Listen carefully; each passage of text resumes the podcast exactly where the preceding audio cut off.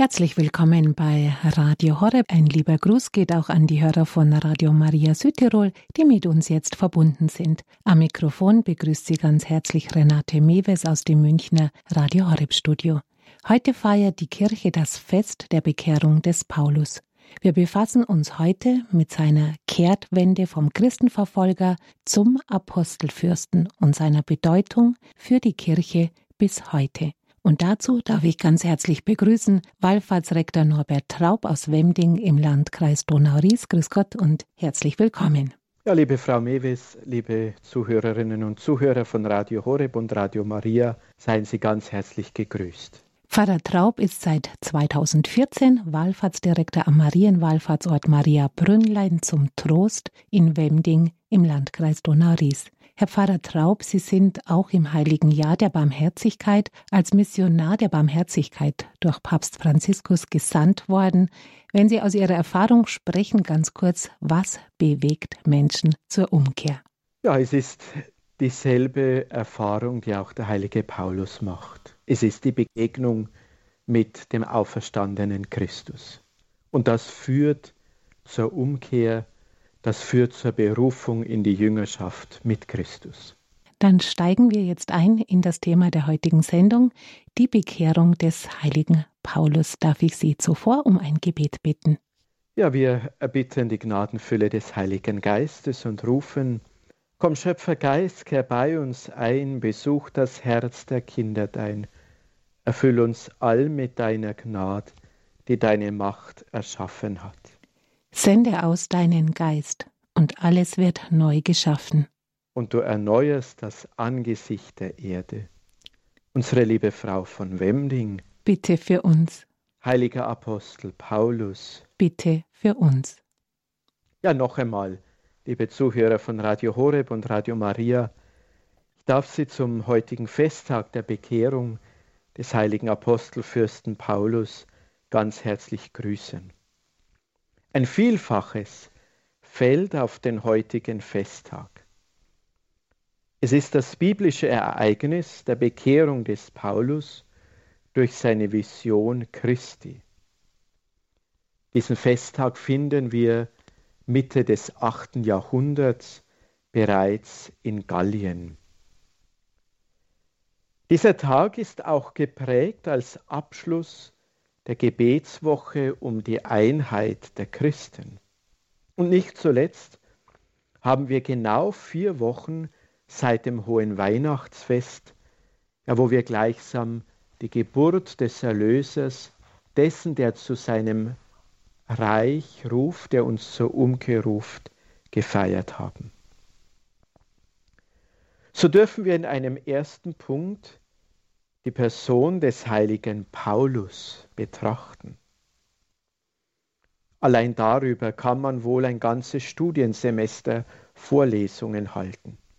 Vermutlich sind heute im Lauf des Tages über Radio Horeb schon viele Punkte in den verschiedenen Sendungen erwähnt worden. Im zweiten Punkt meines Vortrages betrachten wir dann das heutige Festgeheimnis, die Bekehrung, die Berufung des heiligen Paulus. Schauen wir auf unseren ersten Punkt. Wer war dieser Paulus? Paulus dürfte in etwa das Lebensalter Jesu haben. Die Forscher gehen davon aus, dass er rund zehn Jahre jünger war als Jesus. Paulus ist in Tarsus geboren, einer Stadt in Zilizien in Kleinasien. Das liegt heute im östlichen Teil der türkischen Mittelmeerregion. Er war Jude, Teil der Gruppe der Pharisäer. Die Apostelgeschichte im 22. Kapitel nennt Tarsus als seinen Geburtsort. Wie viele Juden lebte seine Familie in der Diaspora zerstreut. Tarsus selbst war eine reiche Handelsstadt. Mehrfach erwähnt die Apostelgeschichte, dass Paulus aber auch römischer Staatsbürger war. Kommt dieses Recht von seinem Vater? War der Vater des Paulus etwa ein freigelassener Sklave, der sich das römische Bürgerrechtsprivileg erkauft hatte? Das kann man vermuten. Zieht man den heiligen Hieronymus zu Rate, stammen nach dessen Informationen die Eltern des Paulus aus Gischala in Galiläa. Durch die Besatzermacht der Römer seien diese als Sklave aus dem jüdischen Stammland exportiert worden und seien nach Tarsus gekommen. Paulus wurde in seiner Jugend bereits zum Toralehrer, also zu einem Schriftgelehrten ausgebildet. Deswegen hat er wohl von früher Jugend an in Jerusalem gelebt und wurde von Gamaliel, einem der bekanntesten Rabbiner Jerusalems, ausgebildet. Seine im Neuen Testament überlieferten Schriften und Briefe zeugen von einem tiefen Verständnis der Theologie des alten Bundes. Seine griechische Sprache ist geprägt von der philosophischen Richtung der Stoiker. Ebenso zeugen die vielen Texte des heiligen Paulus vom tätigen Umgang mit der Septuaginta, das heißt mit der griechischen Übersetzung des Alten Testamentes. Paulus lebt aber nicht von seiner rabbinischen Ausbildung. In der Apostelgeschichte selbst wird erzählt, dass er von Beruf Zeltmacher war. Er will, so schreibt die Apostelgeschichte in Kapitel 18, Vers 3, Paulus will den Mitgliedern seiner jungen Christengemeinden nicht finanziell zur Last fallen, sondern er verdient seinen Lebensunterhalt durch die Arbeit seiner Hände. Ein reicher Missionar war Paulus also bestimmt nicht. Was hat Paulus zu Lebzeiten Jesu von seinen Wundern, von den Predigten oder von seiner Auferstehung mitbekommen? Wir wissen es nicht. Hat er zum Zuhörerkreis Jesu gehört? Wie stand er zur Kreuzigung Jesu? Rief er im Tumult des aufgebrachten Volkes am Karfreitag ebenfalls mit? Wir haben keinen König außer dem Kaiser. Weg mit ihm ans Kreuz mit diesem selbsternannten Prediger. Darüber schreibt Paulus nichts. Wir können einfach manches vermuten. Wir dürfen auch so manches in unserer persönlichen Betrachtung des heutigen Festtages erwägen. Vielleicht haben Sie, liebe Zuhörer, heute beim Gebet des Rosenkranzes schon ein Gesetzlein betrachtet. Jesus, der seinem Apostel Paulus die Bekehrung geschenkt hat. Wie Paulus mit den ersten Christen in Berührung kam, überliefert uns die Apostelgeschichte nicht. Im Selbstzeugnis des Korintherbriefes erwähnt er nur, er habe die Gemeinde Gottes verfolgt. Sein Ansinnen sei es gewesen, die Christengemeinde zu zerstören. Wohl sah er in ihnen eine gefährliche Gruppierung gegen den jüdischen Glauben. Davon lesen wir wiederum im ersten Korintherbrief und in Galater 1, 13.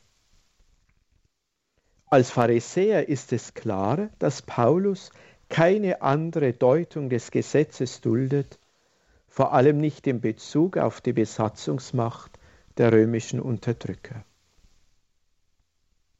Hören wir dafür noch ein paar Aussagen aus seinen Schriften, Merkmale, die auf seine strenge Gesetzestreue vor seiner Bekehrung hinweisen. Als Pharisäer verlangte er die Beschneidung der Proselyten. Er bezeichnete sich als Eiferer für das Gesetz. Er formuliert sich als Streiter für die klare Einhaltung des jüdischen Gesetzes. Damit verstehen wir, dass Paulus ein erbitterter Gegner der Judenchristen wurde, weil sie die jüdische Torah nicht mehr ernst nahmen und den Getauften weder Beschneidung noch Torah als obligatorisch zumuteten. In diesem Zusammenhang müssen wir verstehen, dass Paulus von den Verantwortlichen des jüdischen Volkes mit Sondervollmachten ausgestattet wurde, um Christen aufzuspüren und nach Jerusalem bringen zu lassen. Das eindeutige Beispiel sehen wir in der Steinigung des Stephanus. Stephanus, allein sein griechischer Name zeugt doch davon, war Wortführer der Hellenisten in der Jerusalemer Urgemeinde.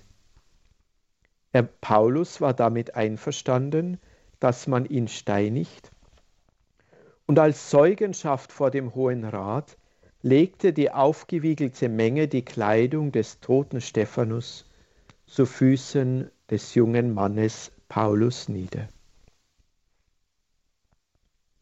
Natürlich müssen wir hier ein Problem ansprechen, das wir in dieser Sendung nicht lösen können. Im Selbstbericht des Galaterbriefes formuliert Paulus das Gegenteil.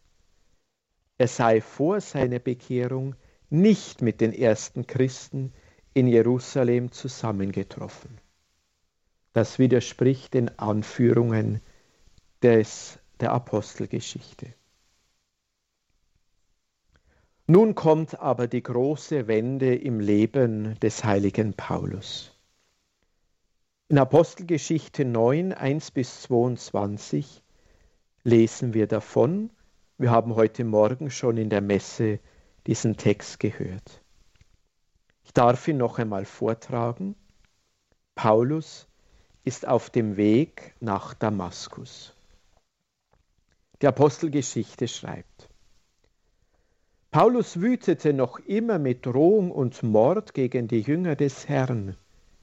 Er ging zum hohen Priester und erbat sich von ihm Briefe an die Synagogen in Damaskus, um die Anhänger des Weges Jesu, Männer und Frauen, die er dort finde, zu fesseln und nach Jerusalem zu bringen. Unterwegs aber, als er sich bereits Damaskus näherte, geschah es, dass ihn plötzlich ein Licht vom Himmel umstrahlte. Er stürzte zu Boden und hörte, wie eine Stimme zu ihm sagte, Saul, Saul, warum verfolgst du mich? Er antwortete, Wer bist du, Herr? Dieser sagte, Ich bin Jesus, den du verfolgst. Steh auf und geh in die Stadt, dort wird dir gesagt werden, was du tun sollst. Die Männer aber, die mit ihm unterwegs waren, standen sprachlos da. Sie hörten zwar die Stimme, sahen aber niemand. Saulus erhob sich vom Boden. Obwohl seine Augen offen waren, sah er nichts. Sie nahmen ihn bei der Hand und führten ihn nach Damaskus hinein. Und er war drei Tage blind und er aß nicht und trank nicht. In Damaskus lebte ein Jünger namens Hananias. Zu ihm sagte der Herr in einer Vision, Hananias. Er antwortete, siehe, hier bin ich, Herr. Der Herr sagte zu ihm, steh auf und geh zu der Straße, die man die Gerade nennt, und frage im Haus des Judas nach einem Mann namens Saulus aus Tarsus. Denn siehe, er betet und hat in einer Vision gesehen, wie ein Mann namens Hananias hereinkommt und ihm die Hände auflegt, damit er wieder sieht. Hananias antwortete, Herr, ich habe von vielen gehört, wie viel Böses dieser Mann deinen Heiligen in Jerusalem angetan hat. Auch hier hat er Vollmacht von den hohen Priestern, alle zu fesseln, die deinen Namen anrufen. Der Herr aber sprach zu ihm, Geh nur, denn dieser Mann ist mir ein auserwähltes Werkzeug. Er soll meinen Namen vor Völker und Könige und die Söhne Israels tragen. Denn ich werde ihm zeigen, wie viel er für meinen Namen leiden muss. Da ging Hananias hin und trat in das Haus ein. Er legte ihm die Hände auf und sagte, Bruder Saul, der Herr hat mich gesandt. Jesus, der dir auf dem Weg, den du gekommen bist, erschienen ist. Du sollst wieder sehen und mit dem Heiligen Geist erfüllt werden. Sofort fiel es wie Schuppen von seinen Augen und er sah wieder, stand auf und ließ sich taufen. Und nachdem Paulus etwas gegessen hatte, kam er wieder zu Kräften. Einige Tage blieb er bei den Jüngern in Damaskus. Und sogleich verkündete er Jesus in den Synagogen. Dieser ist Gottes Sohn.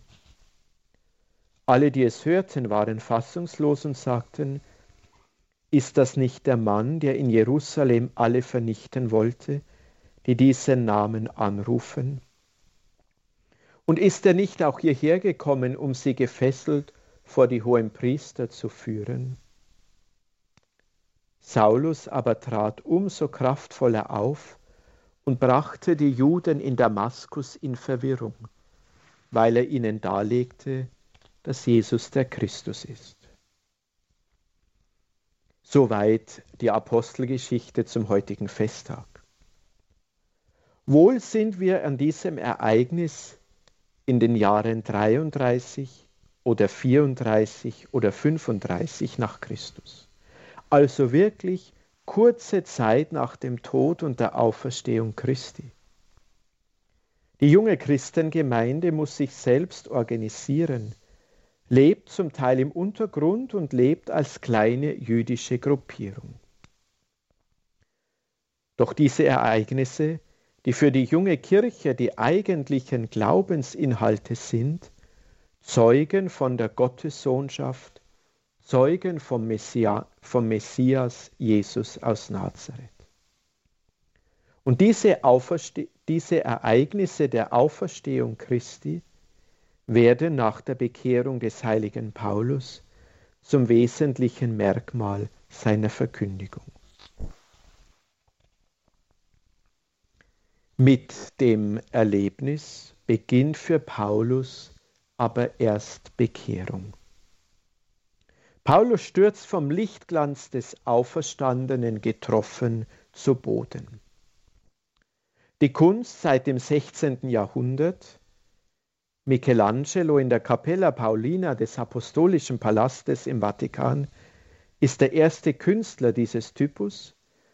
Er lässt Paulus sogar auf einem Pferd reiten und Paulus stürzt vom Pferd. Nach der Apostelgeschichte ist es der Lichtglanz des Auferstandenen, der Paulus niederstürzen lässt. Christi Licht und Liebe vertreibt allen Hass, vertreibt allen Hochmut. An Paulus vollzieht sich, was die Gottesmutter bereits in ihrem prophetischen Gesang des Magnifikats ausdrückt, er stürzt die Mächtigen vom Thron und erhöht die Niedrigen. Es sind der Lichtglanz und die Stimme des Auferstandenen, die Paulus zu Boden werfen und mit der Selbstgerechtigkeit des Pharisäers konfrontiert, Saul, warum verfolgst du mich? Ich bin Jesus aus Nazareth, den du verfolgst. Das Licht des Auferstandenen blendet Paulus. Ja, er erlebt gleichsam in den drei Tagen der Blindheit den eigenen Tod. Er erfährt die Auferstehung Christi an sich durch Taufe und Handauflegung durch Hananias. Bruder Saul, der Herr hat mich gesandt. Jesus, der dir auf dem Weg erschienen ist, du sollst wieder sehen können und vom Heiligen Geist erfüllt werden. Das Bekenntnis zum Auferstandenen wird für Paulus selbst Auferstehung aus der Blindheit. Das Licht des Heiligen Geistes wird durch die Handauflegung des Hananias zur brennenden Feuerflamme für Christus weil Paulus der jungen Kirche als ein auserwähltes Werkzeug dienen soll, der den Namen Christi vor Völker und Könige und zu den Söhnen Israels bringen soll. Liebe Zuhörer, hier haben wir im Leben des heiligen Paulus einen wichtigen Aspekt der Bekehrung. Bekehrung ist niemals Selbstzweck. Ruf der Gnade Gottes ist nicht in erster Linie eine Selbstheiligung, sondern immer der Ruf für das Wirken im Reiche Gottes. Ist immer der Ruf nach Mitarbeit für die Menschen im Auftrag Gottes. Ich werde ihm zeigen, wie viel er für meinen Namen leiden muss. So die Stimme Christi an Hananias. So die Erfüllung der Worte Jesu für alle, die in seine Nachfolge eintreten. Wer mein Jünger sein will, nehme sein Kreuz auf sich und folge mir nach. Schauen wir weiter in der Biografie des heiligen Paulus. Paulus fühlt sich mit der Bekehrung und den ersten Unterweisungen im Glauben durch Hananias und durch die junge Kirche als Apostel, als Apostolos. Der, der an der Stelle Christi spricht, der selbst von seiner Bekehrung Zeugnis ablegen will, der den Namen Christi des einzigen Erlösers, des Sohnes Gottes und Messias, auf dem ganzen Erdenrund verkünden will. Aus den jungen Christen sammelt Paulus Begleiter, die mit ihm als Wandermissionare durch die Gegend ziehen, um die frohe Botschaft zu verkünden. Das bedeutet für Paulus, dass er auch geprägt ist von der Naherwartung. Er will möglichst schnell und möglichst überall die Menschen für Christus begeistern, denn Paulus rechnete mit einer sehr baldigen Wiederkunft Jesu als Weltenrichter. Möglichst vielen Menschen wollte Paulus die Freude des Evangeliums bringen, jene Freude, aus der er selbst lebt und die er mit seiner Begegnung vor Damaskus erfahren hatte. Nach der Apostelgeschichte und den paulinischen Werken kann man von drei Missionsreisen des Paulus sprechen. Auch hier gibt es unterschiedliche Überlieferungen, die wir jetzt nicht im Detail besprechen können. Das liegt immer an den verschiedenen Überlieferungen, die uns die Heilige Schrift schenkt. Halten wir uns vor allem an die Apostelgeschichte.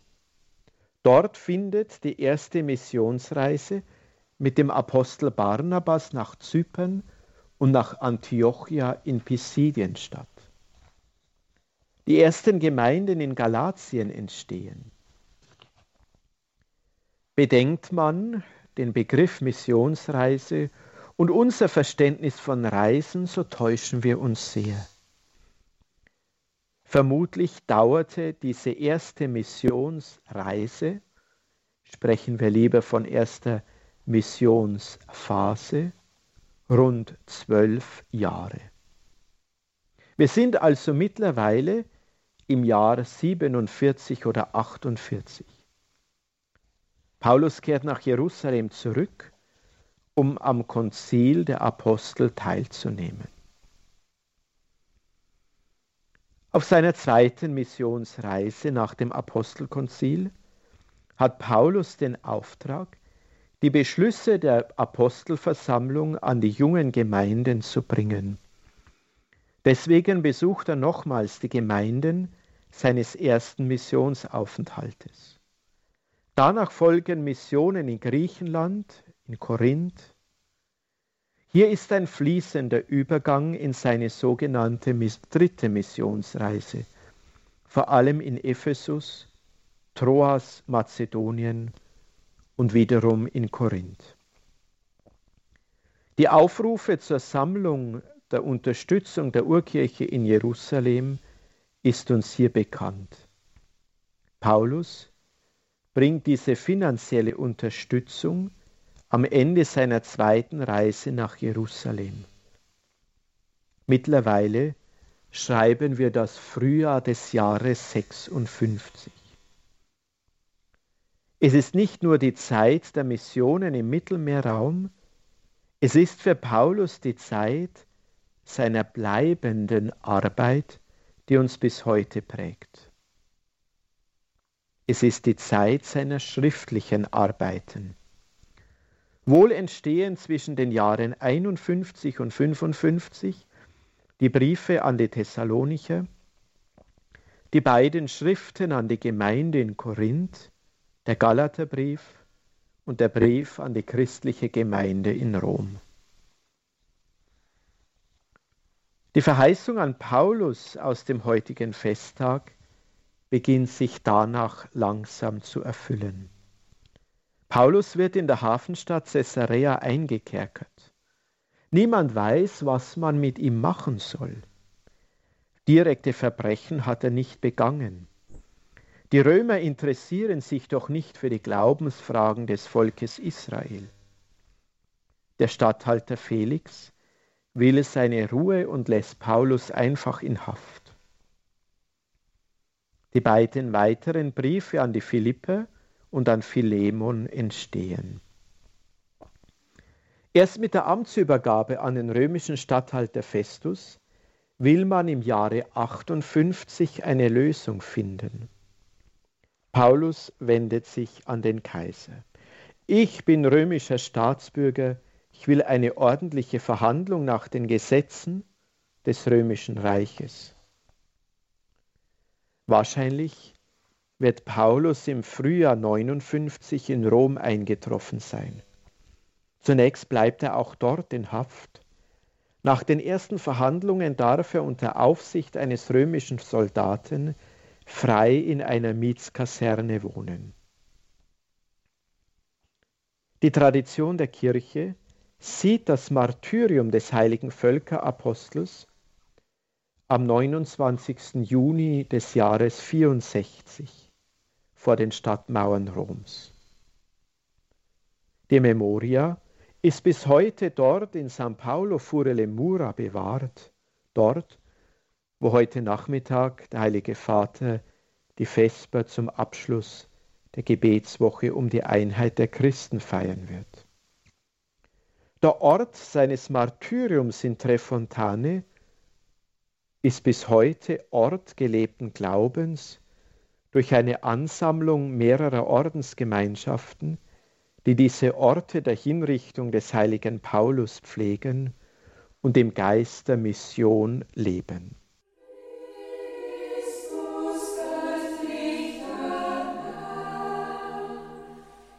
Spiritualität bei Radio Horeb. Heute am Fest der Bekehrung des Paulus schauen wir auf die Kehrtwende des heiligen Paulus, wie er vom Christenverfolger zum Apostelfürsten geworden ist und seine Bedeutung für die Kirche bis heute. Referent ist Wallfahrtsrektor Norbert Traub aus dem Marienwallfahrtsort Maria Brünnlein zum Trost in Wemding, Landkreis Donau-Ries. Im ersten Teil haben wir auf die Person des Paulus geschaut auf Texte in der Apostelgeschichte und einige Aspekte der Bekehrung. Im zweiten Teil betrachten wir das heutige Festgeheimnis. Ja, liebe Zuhörerinnen und Zuhörer, die Begeisterung für Christus, seine Begegnung mit dem Auferstandenen von den Toten vor den Toren Damaskus lassen Paulus vom Verfolger zum Nachfolger Jesu werden.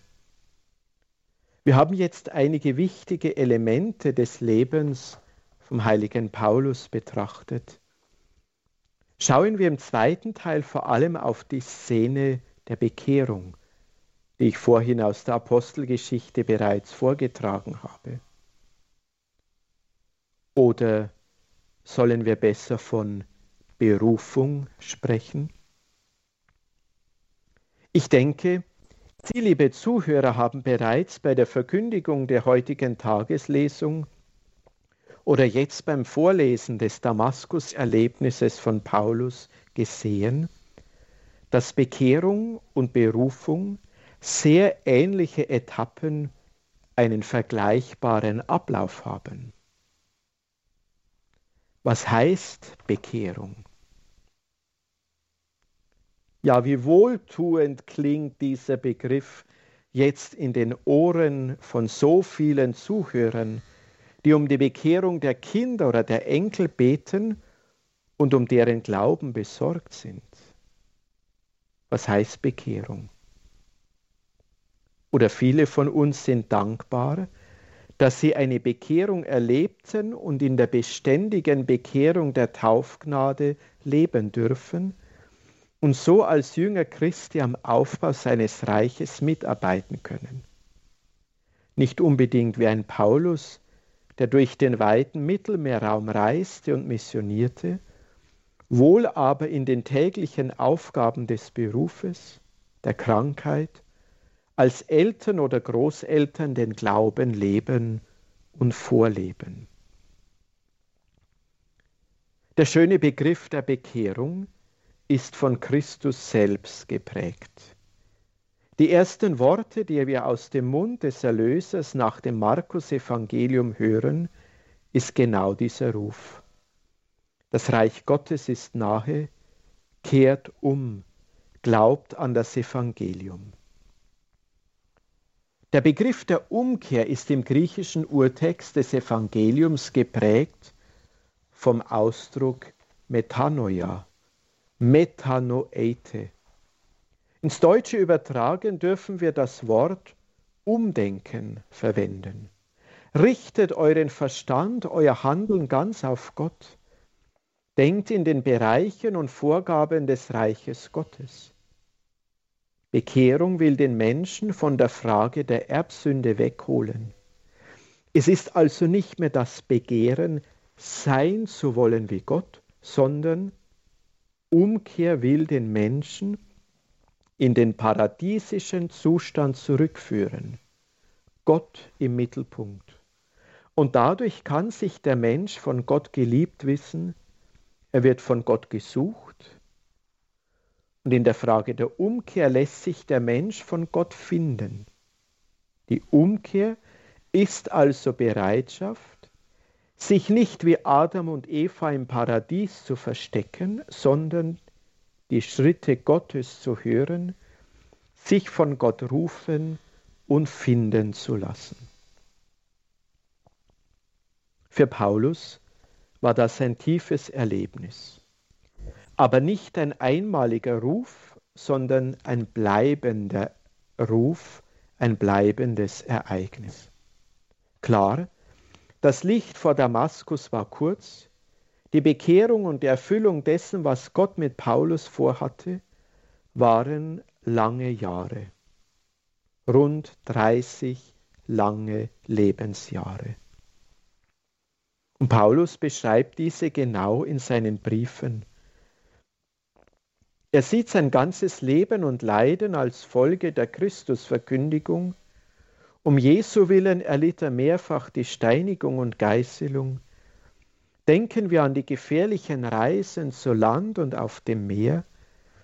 Denken wir an die Gefängnisaufenthalte. Denken wir auch an die seelischen Leiden, weil seine jungen Gemeinden immer wieder Mahnungen und Erinnerungen an die wahre Umsetzung des Evangeliums bedurften.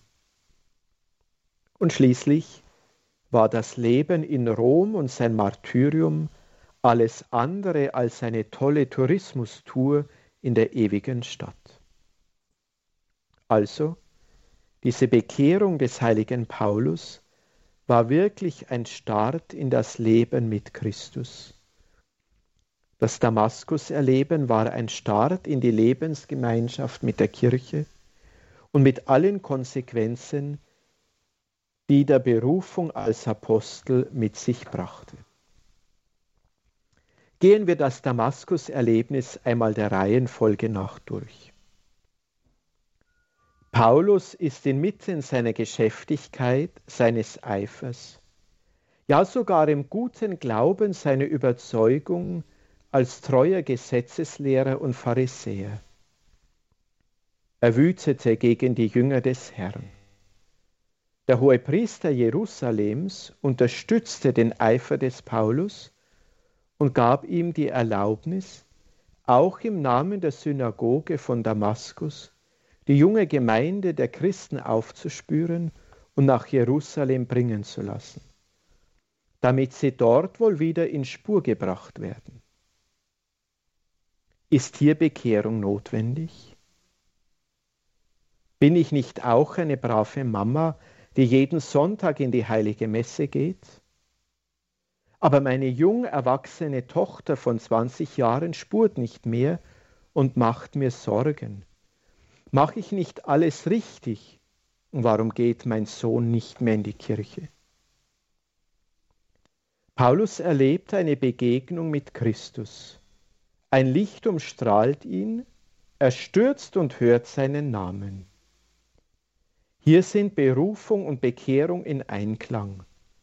Auch die übrigen Apostel im See von Genezareth erleben immer die Person Christi. Sie erleben seinen Ruf, auch sie stürzen in bildhafter Weise. Johannes und Jakobus hören ebenso den Ruf zur Nachfolge. Sie sind begeistert von der Person Jesu und stürzen aus dem Alltag der Fischernetze in das Netz göttlicher Liebe und folgen Jesus. Die Bande der Briefe des Hohen Priesters für Paulus werden zerschnitten. Die Bande der Verwandtschaft der Zebedäus-Söhne mit ihrem Vater werden gelöst. Ein neues Netz der Verwandtschaft entsteht. Ich werde euch zu Menschenfischern machen. Saul, warum folgst du mich? Umkehr birgt ganz tief den Ruf Christi in sich.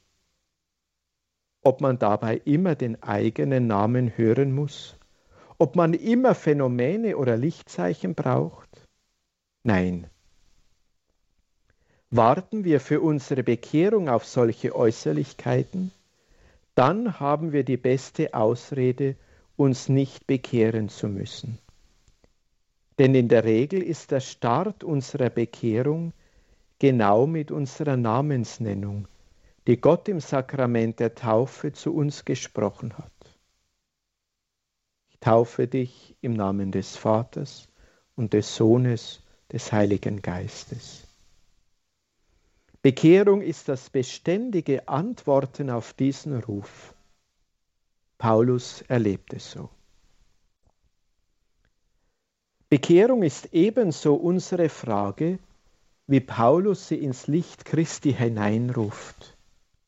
Wer bist du, Herr?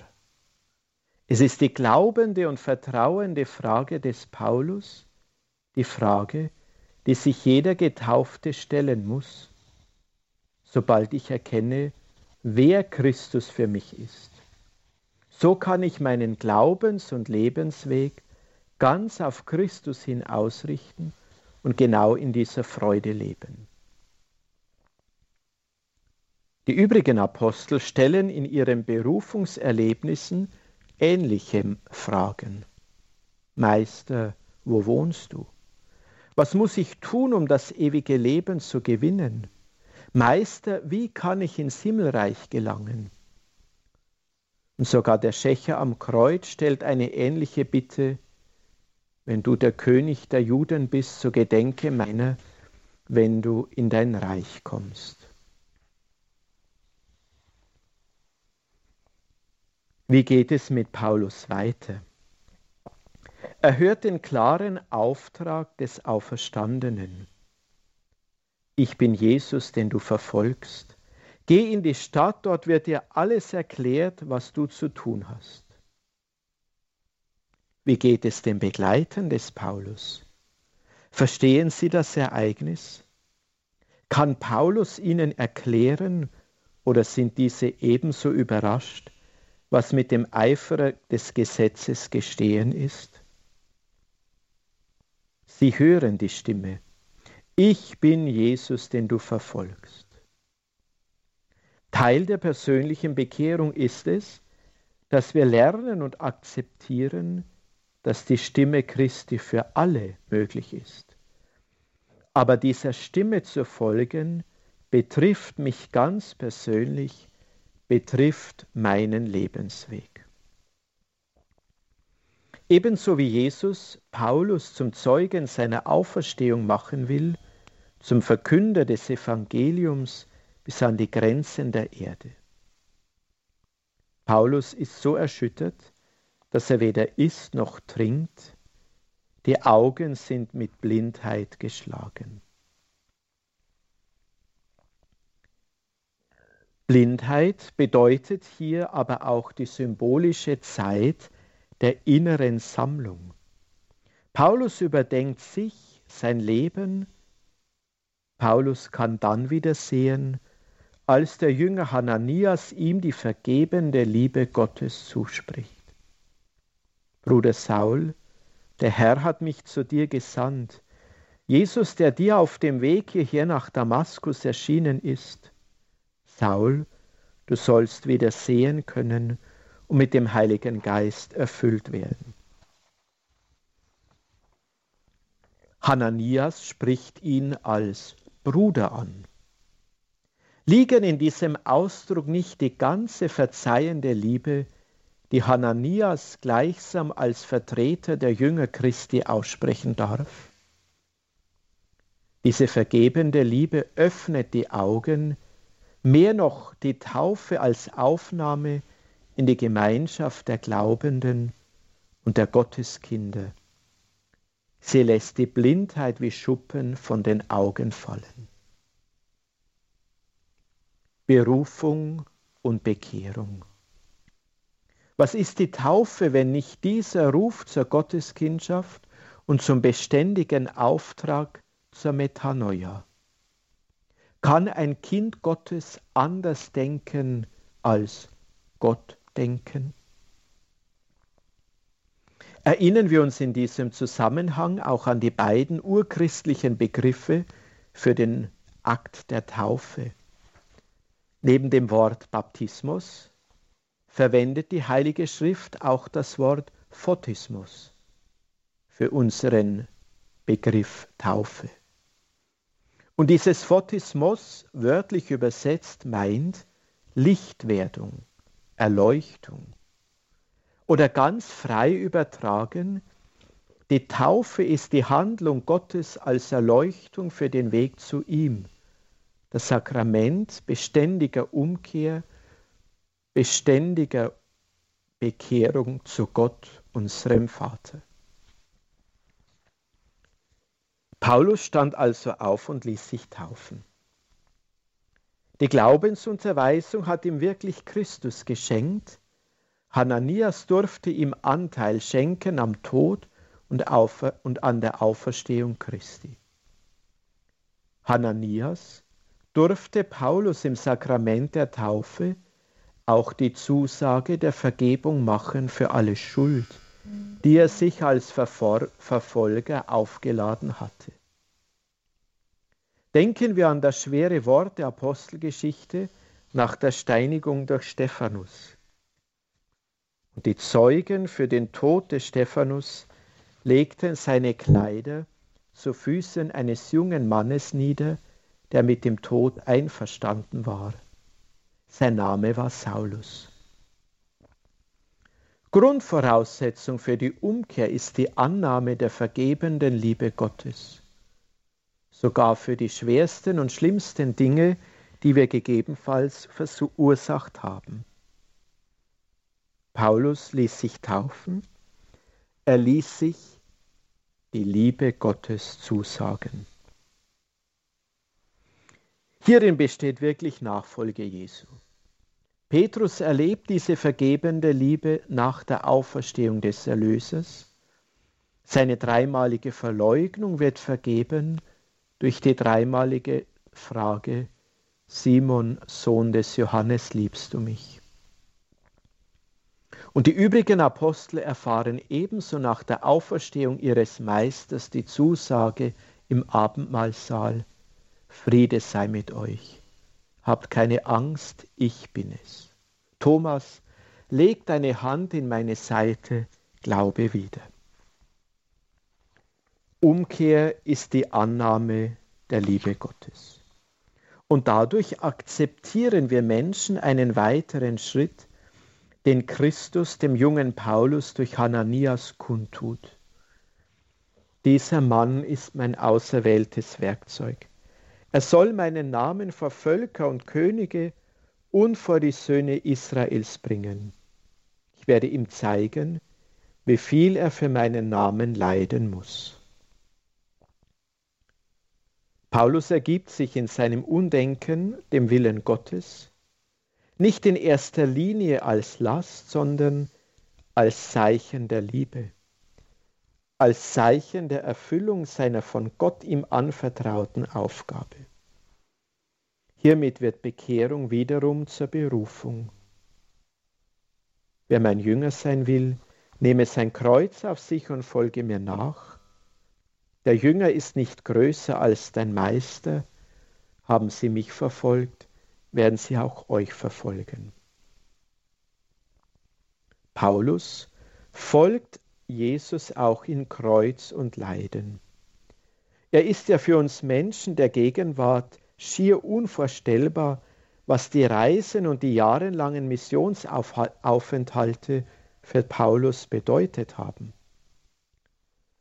Paulus erlebt dabei nicht nur große Begeisterung, er erlebt nicht nur große Erfolge. Der Anlass seines Briefes an die Korinther sind die Streitigkeiten innerhalb der jungen Gemeinde in dieser Weltstadt. Kämpfe zwischen arm und reich, theologische Auseinandersetzungen, moralische Fragen. Hier sehen wir einen wichtigen Aspekt von Umkehr und Berufung, den wir meist ungeachtet lassen. Paulus leidet mit seinen Gemeinden mit. Er erlebt Zwistigkeiten, er trägt sie im eigenen Leiden und im Gebet mit. Oft begegnen uns diese Versprechen in seinen Briefen, dass er immer für seine Gemeinden betet, dass er stolz auf sie ist über ihre Missionserfolge, dass seine Leiden stellvertretend für die Mitglieder der jungen Kirche sind, die auf Abwege kommen. Festtag der Bekehrung des heiligen Paulus. Er leidet und betet für die Glaubensstärkung, die Glaubensvertiefung und heute dürfen wir auch sagen, für die Einheit aller Getauften. Ein entscheidender Ruf Gottes. Hierin wird die Nachfolge Jesu wieder ganz konkret. Paulus, auch ein Vorbild für uns. Bekehrungen müssen wirklich erbetet und erlitten werden, eben in der Einheit mit Christus, der am Kreuz für unser aller Erlösung gelitten hat und in seinem verzeihenden Beten die ganze Menschheit zu Gott führen will. Auch das ist Berufung für die vielen, die mit Kreuz und Leid beladen sind. Darin Berufung und einen sehr schweren Weg der Bekehrung gehen dürfen und gehen müssen.